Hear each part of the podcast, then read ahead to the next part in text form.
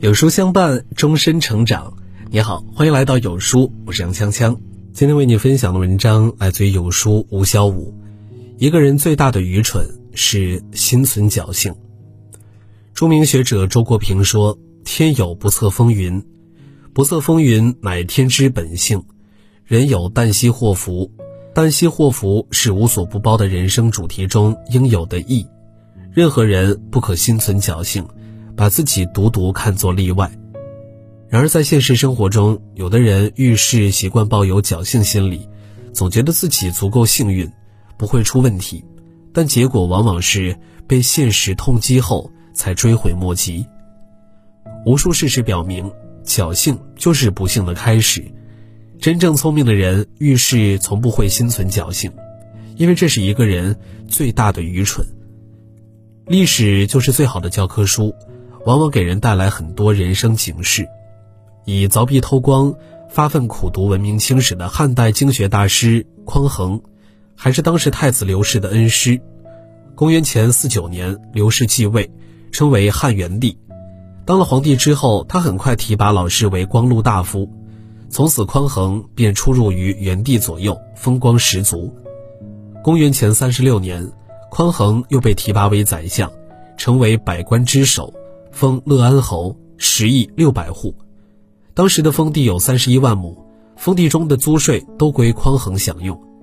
匡衡本来已经有了足够多的封地，可当时的土地丈量有误，偏偏给匡衡又多圈出了四万亩。当下属报告此事后，匡衡依仗着他一国之相的地位，以及他与皇上的关系，以为不会出事，索性就将错就错，将之占为己有。地方官员畏惧他的权势，无人敢上报。然而后来有人向皇上举报了他侵占土地一事，尽管位高权重，又对皇上有恩，但还是让皇上怒火中烧。最终，匡衡被撤职查办，爵位和封地被剥夺，并且被贬为了庶民。其实，贪婪和侥幸就像是一根藤上结出的苦瓜，所有的侥幸都带着贪婪的面具。匡衡侵占土地，实则是贪心不足。面对诱惑，对自己权势过分自信的他，想到更多的是：万一没事呢？万一被我赚到了呢？侥幸助长了他人性中的贪婪，最后摧毁了他的理智，最后没能善终。有句话说得好：贪婪和侥幸是不能共存的。当你贪婪地享用着剩余价值后，你就不应该操抱着。侥幸的一帆风顺的心理，因为风平浪静之后，往往都是暴风骤雨。过度贪婪的结果，不是侥幸的化险为夷，而是山崩地裂。这时没有侥幸，只有自食其果。贪婪是一种愚蠢，但节制是一种智慧。如果说贪婪的车是油门，那么摒弃侥幸的节制，就是车的刹车。一辆车只有油门没有刹车。一定会车毁人亡。古人说：“人非圣贤，孰能无过？”古往今来，无论雅俗咸鱼，没有不犯错的人。关键是面对错误时的态度，是及时止损、果断纠错、彻底改错，争取不再犯错，还是心存侥幸、知错不改，甚至将错就错，会产生两种不同的结局，带着两种不同的命运。还记得那条三十岁工程师逃票四百八十次的新闻吗？因为心存侥幸，两万余元葬送了他的美好前途。三十岁的杨某是研究生，家住江苏无锡，在上海某公司当工程师，所以经常往返于上海西站与无锡站之间。上海铁路警方注意到，杨某长期乘坐火车往返于无锡至上海区段，但他购买的车票都为上海站至上海西站。无锡站至无锡新区站的短途票，购票记录与实际乘车情况有较大的出入。原来他从上海回无锡的时候，是先用上海的短途票刷票上车，然后中途躲进厕所里逃避乘务员查票这一环节，下车的时候再用无锡的短途票刷票出站。警方经过一系列的查证发现，杨某从2018年7月开始至案发，共逃票480余次。涉案金额达两万余元。生活需要聪明，但是这样能够让自己过得更好，但不需要过分的聪明。凡是自作聪明的人，大多没有好结果。从第一次逃票开始，杨某就清楚的知道自己的行为是违法的。如果他不是为第一次成功的小聪明沾沾自喜，而是迷途知返，那么他还算是个懂得及时止损的聪明人。可他心存侥幸，一步错，步步错，最终为自己的冒险行为付出了惨重代价。想起了法国著名的哲学家狄德罗说过的一句话：“人生最大的错误，往往就是由侥幸引诱我们犯下的。当我们犯下不可饶恕。”无从宽恕的错误之后，侥幸隐匿的无影无踪。这句话用在那些因侥幸而吃苦头、触眉头的人身上是再贴切不过了。当一个人处在抉择的十字路口时，侥幸总是极尽怂恿之能事；而一旦主人伸手被捉，侥幸却不会承担丝毫之责，只会溜之大吉。西汉杨雄在《竹贫赋》中说道。三省吾身，未雨无谦，意思是每天多次自我反省，都可以躲避过失。人这一生最怕的不是做错事儿，而是知错不改。一旦动了侥幸心理，就等于开启了不安全事件的初始开关，安全便失去了第一道防线。靠侥幸过日子，迟早要跌跟头。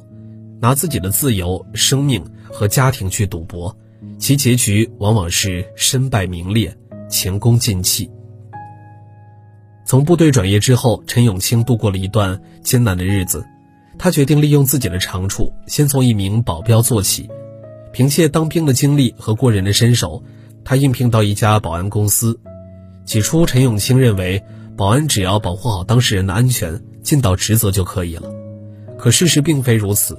当时的保镖还是灰色职业，公司百分之八十的业务都不正规。很多雇主常常雇佣保镖去收账。